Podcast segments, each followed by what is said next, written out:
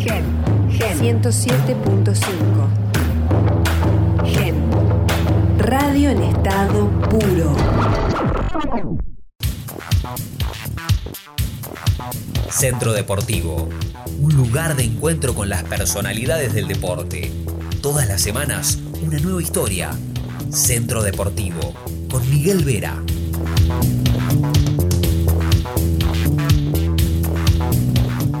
Bienvenidos, esto es Centro Deportivo, su especialidad el boxeo. Debutó profesionalmente en el año 2004. En el 2005 obtuvo el título argentino peso gallo de la Federación Argentina de Box.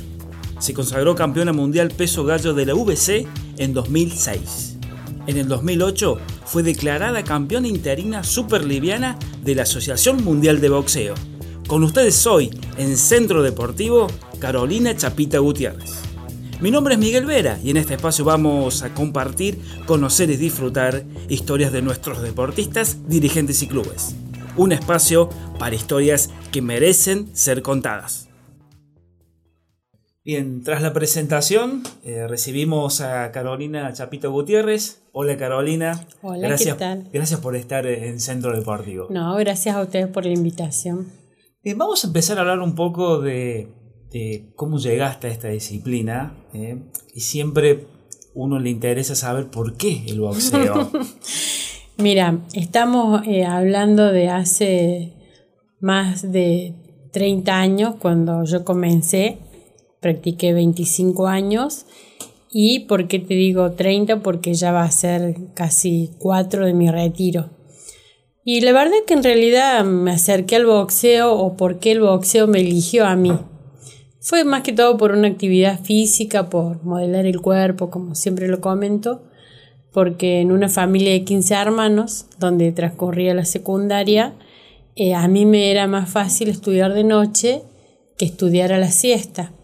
Y como una siempre es tan inquieta, eh, bueno, me acerqué al Estadio Kempes para buscar una actividad para practicar. Y dentro del horario que yo podía, que era la siesta, estaba el boxeo. Imagínate vos, en aquella época, yendo a un colegio de, de monjas o de mujeres, que fue en el Instituto Padre Clare, eh, empezar a practicar boxeo. ¿entendés? Entonces es como que el boxeo fue quien se dieron las condiciones para que lo empezara a practicar. Me gustó porque yo lo veía como un hobby, pero después con el tiempo no, me dediqué de lleno. ¿Y tu entorno qué te decía tus padres, por ejemplo? Mira, al principio el único que sabía era mi papá. Él estaba de acuerdo, se lo ocultamos a mi mamá porque muy rígida, ¿viste?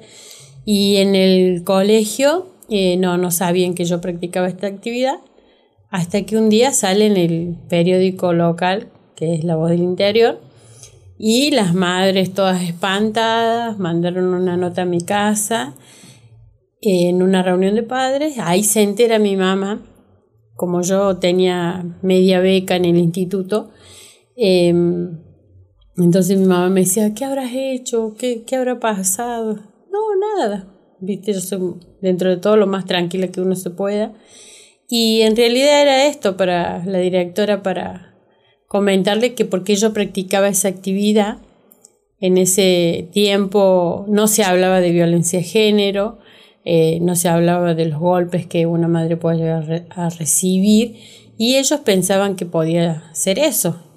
Pero no, en realidad no, fue para hacer una actividad porque solamente se veía el boxeo como una actividad de hombres. Exacto. ¿Entendés? Entonces, yo cuando eh, me entero que Tigresa Acuña fue la pionera en, en, el boxeo argentino, compite con Alicia Asley en Estados Unidos, la Federación Argentina de Boxeo decide reglamentarlo y hacerlo legal en la Argentina al boxeo femenino. Bueno, yo por ende tengo la licencia número uno de Córdoba y me marqué y me propuse que el boxeo sea femenino. Entonces siempre con el pelo bien recogido, pintadita, con una pollerita y un llora abajo. Y tratarlo de hacer más eh, atenue a lo que es tan agresivo del hombre. Entonces, bueno, y a mucha gente le gustó, mi familia eh, me acompañó desde el principio, puntualmente siempre mi papá. Mi mamá nunca fue a, un, a una pelea mía hasta el día que mi papá fallece, ahí recién ella fue. Pero es como que el boxeo me eligió como para, para entrar en, en su ámbito. Estabas como marcada Sí, viste. Sí, sí, viste como que uno siempre dice nacemos para algo y estamos por un por qué. Porque yo hice um, volei en el barrio, en, el cole estaba en volei en la selección del colegio, hice handball, atletismo, hacía maratón de calle y en realidad no elegí ninguno de esos deportes. Así que era como que el boxeo me estaba esperando. Bien, y ya dentro de lo que es la, la disciplina, el boxeo, Hablabas de, bueno, de un deporte netamente masculino. ¿Cómo empezaste a romper las barreras? Bueno, al principio como yo me lo tomaba como un hobby, un entretenimiento, no tenía eh, en mi conciencia eh, lo que era la actividad. Eh, tenías que dedicar el tiempo a full time en el sentido de que eh, ser consciente de que hay fines de semana que no tenés que salir, que cumplir horarios, que madrugar a las 5 de la mañana, eh, después que para cada pelea tenías que concentrar tanto tiempo y lo más principal que era demostrar no solamente a uno mismo, sino a los demás que uno puede llegar más allá de los límites que uno cree. ¿A qué me refiero esto? Cuando yo ya me estoy haciendo en el campo profesional, eh, Carlos Tello, mi ex técnico, él tenía en su escuadra a Omar Narváez, Mariano Carrera, Cachito Pérez, donde yo no iba a competir con ellos en la elite eh, a, tema hombre-mujer. Yo iba a ser compañera, pero ellos ante, viste, como que te miran así como diciendo, ¿qué hace esta mujer acá? Claro. Eh, pero yo le quería demostrar que yo podía hacer muchas más cosas que lo que ellos creían o apostaban en mí.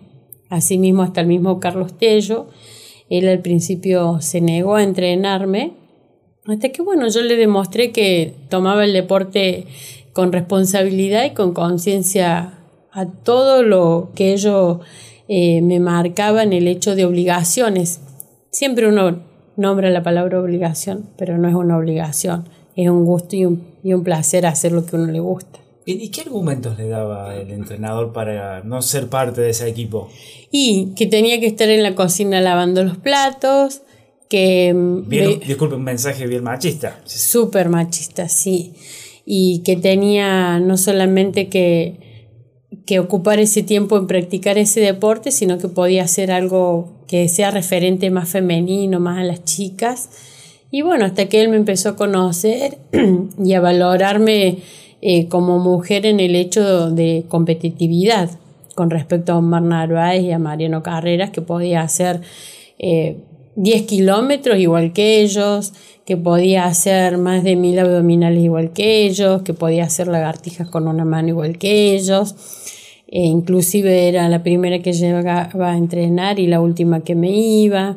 Entonces nunca mostré Em, digamos, debilidad ni eh, arraigo en el sentido de decir, eh, no, me cansé porque tengo... No, no, no, al contrario, como era algo que me gustaba, eh, yo demostraba cada día, entonces con eso él se dio cuenta de que yo estaba preparada para ser boxeadora. Bien, ¿y los colegas boxeadores masculinos eh, tenían una mm. visión más abierta o estaban también en, esa idea? Mira, como el boxeo, si bien los que se suben arriba del ring eh, sos vos con tu rival y ambos técnicos, en el entrenamiento y en el gimnasio es un ámbito de compañerismo. Entonces es, como que se separa. Eh, yo nunca sentí que ellos me hicieran a un lado, ni mucho menos, al contrario, siempre me sumaban al ser la única mujer en, la época, como que tenía un poquito de privilegios con mis compañeros y también eh, ellos me defendían y, por ahí me cubrían con el profe en el sentido que yo a veces tenía como tips de cerrar los ojos, de levantar un poquito el cuello, el, el codo. Entonces todo eso el profe por ahí venía y se ponía serio como poniendo todo el rigor y yo nunca aflojaba. Inclusive un día eh, me puso una cinta en los ojos para tenerlos abiertos y te juro, ese día no se me cayó una lágrima ni nada y mis compañeros, sin embargo, le fueron a acusar con su mujer de lo que él me había hecho a mí. Viste como un sentido de que me aceptaron en el grupo. Cada una cuestión de pertenencia, eh, era una más. totalmente. Bien, después bueno, de todo lo que ha pasado, ¿no? Que estás contando, eh, ¿cuándo te diste cuenta, eh, por ahí, por tu cabeza pasó a decir, bueno, me voy a dedicar a esto? ¿Cómo fue el paso de, la, de lo amateur al profesional? Bueno, cuando yo empecé eran pocas las chicas que practicaban, no como ahora que ya más del, 70% de las campeonas mundiales son mujeres. Em, yo decidí eh, ser boxeadora profesional y tomarlo con toda la conciencia cuando dije mi tiempo vale, eh, mi tiempo es esto y qué quiero yo para mi vida con respecto a otras chicas de mi edad. Por ejemplo, muchas ya eran mamás, ya estaban casadas, tenían un título universitario, porque yo si bien terminé mis estudios secundarios con un secretario administrativo, quería demostrar que ser eh, no solamente campeón del mundo, sino ser una deportista de élite es también un título, ¿entendés? No solamente un título para tener colgado en la pared cuando ya te dan el papelito, sino un título para la vida a través de las enseñanzas que no solamente te deja esta disciplina, porque es muy duro, sino también para demostrarle a mi familia que los valores que ellos me han transmitido desde niña los puedo seguir manteniendo. Bien, eh, me gustaría que hablamos y mencionaste la familia. Eh, ¿Qué rol cumplió tu padre durante toda tu carrera? Mira, eh, cuando yo empecé el boxeo, él siempre me apoyó. Cuando yo llegaba de entrenar, él me preparaba una taza de mate cocido. Yo tenía todo preparado y me iba a trabajar porque cuidaba un nene. Entonces era como el, la, la otra pierna de lo que era yo, como boxeadora y como hija. Siempre fuimos muy unidos con mi papá, a pesar de todo, todos mis hermanos. Y, y él eh, me acompañó en cada decisión. Eh, ¿a, cómo a, qué voy a esto? Eh, él, él y mi mamá siempre se dedicaron a criarnos a nosotros, que somos 15 hermanos. Entonces, es como que él decía, sí, vos podés, siempre me alentaba, siempre me daba eh, buenos consejos y la verdad que el apoyo que él, él me brindó siempre lo agradezco y, siempre me acuerdo de, de, dónde vine, de mis raíces y esos valores que yo puedo transmitir a la gente. Eh, cuando yo gano el primer título del mundo, que fue con Mónica Acosta en el Orfeo, eh, es, esa semana fue como, wow, así muy especial si bien nosotros ya antes habíamos competido por otros títulos, eh, deciden que yo dos días antes vaya a concentrar a un hotel de acá del centro de Córdoba. Y bueno, yo esos días estábamos comunicados por teléfono con mi papá y llega el gran día de la pelea. Imagínate vos el estadio Orfeo lleno y, y querés compartir ese momento con quien estuvo siempre. Sí. Así que bueno, eh, se lleva a cabo la pelea, eh, ganamos el título, gracias a Dios, una rival re difícil, Mónica Costa que no se caía con nada porque estaba muy fuerte de piernas. Y cuando yo bajo del ring, lo primero que quiero hacer es, eh, es llevarle el cinturón a mi papá para decirle que es lo que habíamos logrado no solamente con mi equipo técnico, sino con él, que fue uno de los que me acompañó siempre. Bueno, entre la multitud de la gente, una de mis hermanas, Laura, me dice, no, mira, el papi estaba cansado, se fue, porque como está toda la gente, qué sé yo, bueno, uno que lo conoce, no, yo no me quedé con eso. Sí. Entonces, bueno, ahora vamos a festejar, vamos a tomar algo con, con los amigos, con los compañeros y después ya lo puedes ir a ver al papi. ningún festejo, Claro, nada. seguro. Yo me quería ir a casa.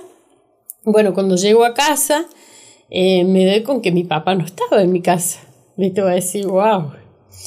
Y ahí me agarran mi, mi hermana con mis amigas y me dicen que el día anterior a la pelea, Sí. eh, mi papá había tenido una CB, todo emocional por toda la Todo lo que se vivía. circunstancia, Sí. sí, por todas las circunstancias y que lo habían internado. ¿Qué? Imagínate vos. Sí, sí. Yo lo que quería hacer es irme al hospital porque él estaba internado y, y- y estar con él. Entonces ella me dice, no, ahora de todas formas no lo vas a poder ver, así que tranquilízate. Imagínate que ni dormí.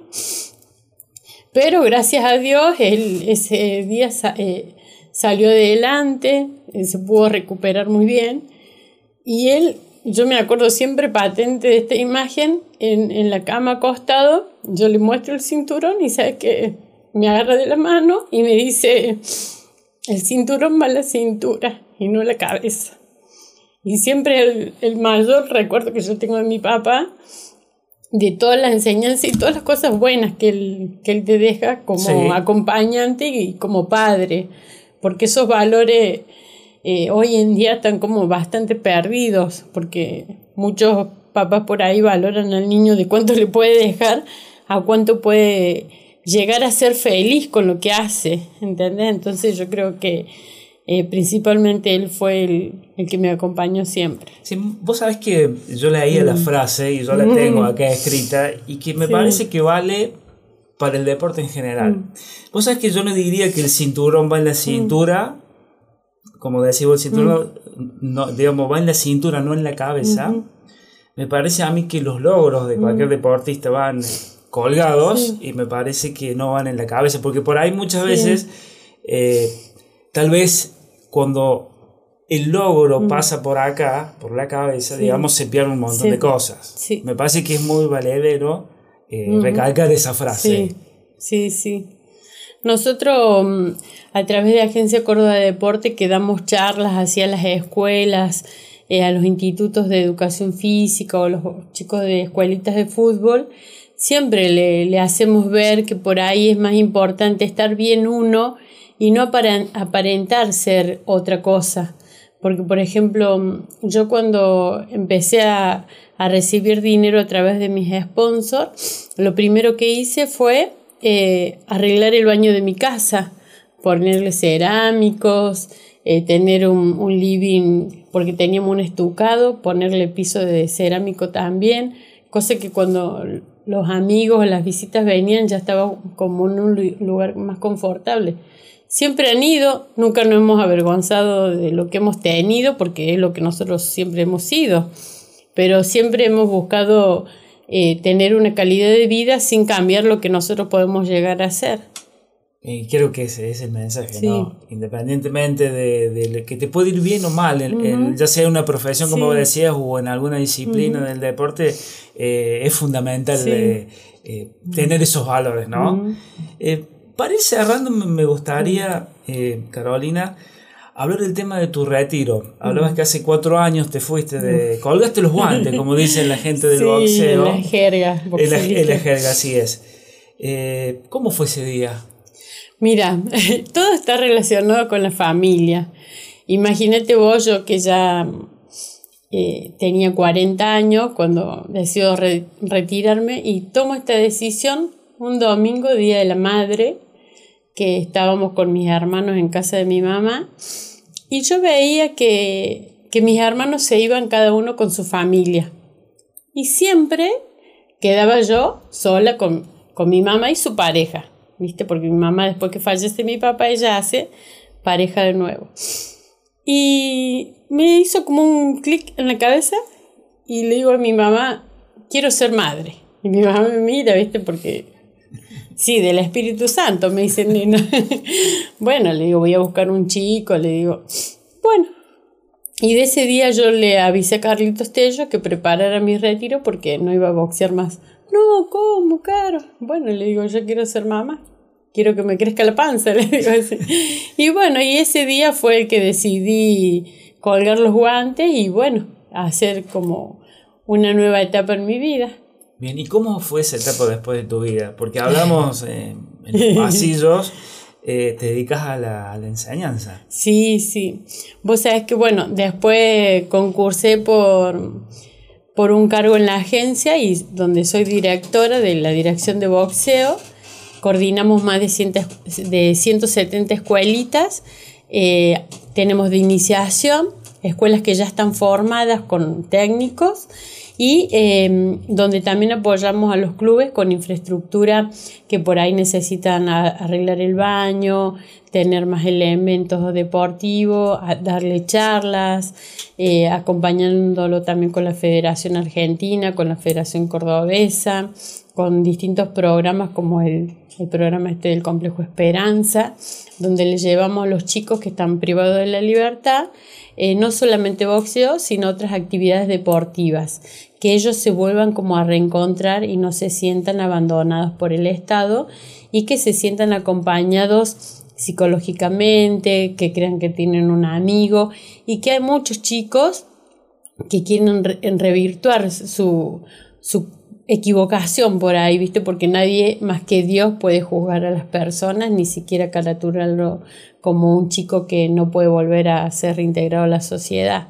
Al contrario, nosotros como sociedad tenemos que ver por qué ese chico se siente abandonado. ¿Entendés? Entonces, en ese marco nosotros hicimos un convenio con el Ministerio de Justicia para que eh, pudieran por lo menos tener dos horitas eh, cuatro veces a la semana y practicar una actividad. ¿En qué herramienta, no? El deporte. Siempre decimos o hablamos en los círculos íntimos que qué gran herramienta el deporte para la inclusión y sacar por ahí a chicos de la calle. Sí, no, inclusive estuvimos ayer en Barrio Colonia Lola con el, en el marco de Secretaría de Seguridad donde también ahí se prevé no solamente el área del deporte, sino también comúnmente con eh, la gente de seguridad para que los centros vecinales también se sientan respaldados donde el chico pueda salir de la casa y volver, que no lo asalten en la esquina de, ya sea del club o del lugar de concentración donde practican no solamente boxeo, sino como dije otras actividades. Bien, Pasó por Centro Deportivo Carolina Chapita Gutiérrez. Muchísimas gracias. No, muchísimas gracias a ustedes. Bueno, un enorme abrazo a los integrantes, Pipo Jai y Agustín Inverte, que estuvieron en la producción de este nuevo episodio. Mi nombre es Miguel Vera. Hasta la próxima. Perfecto.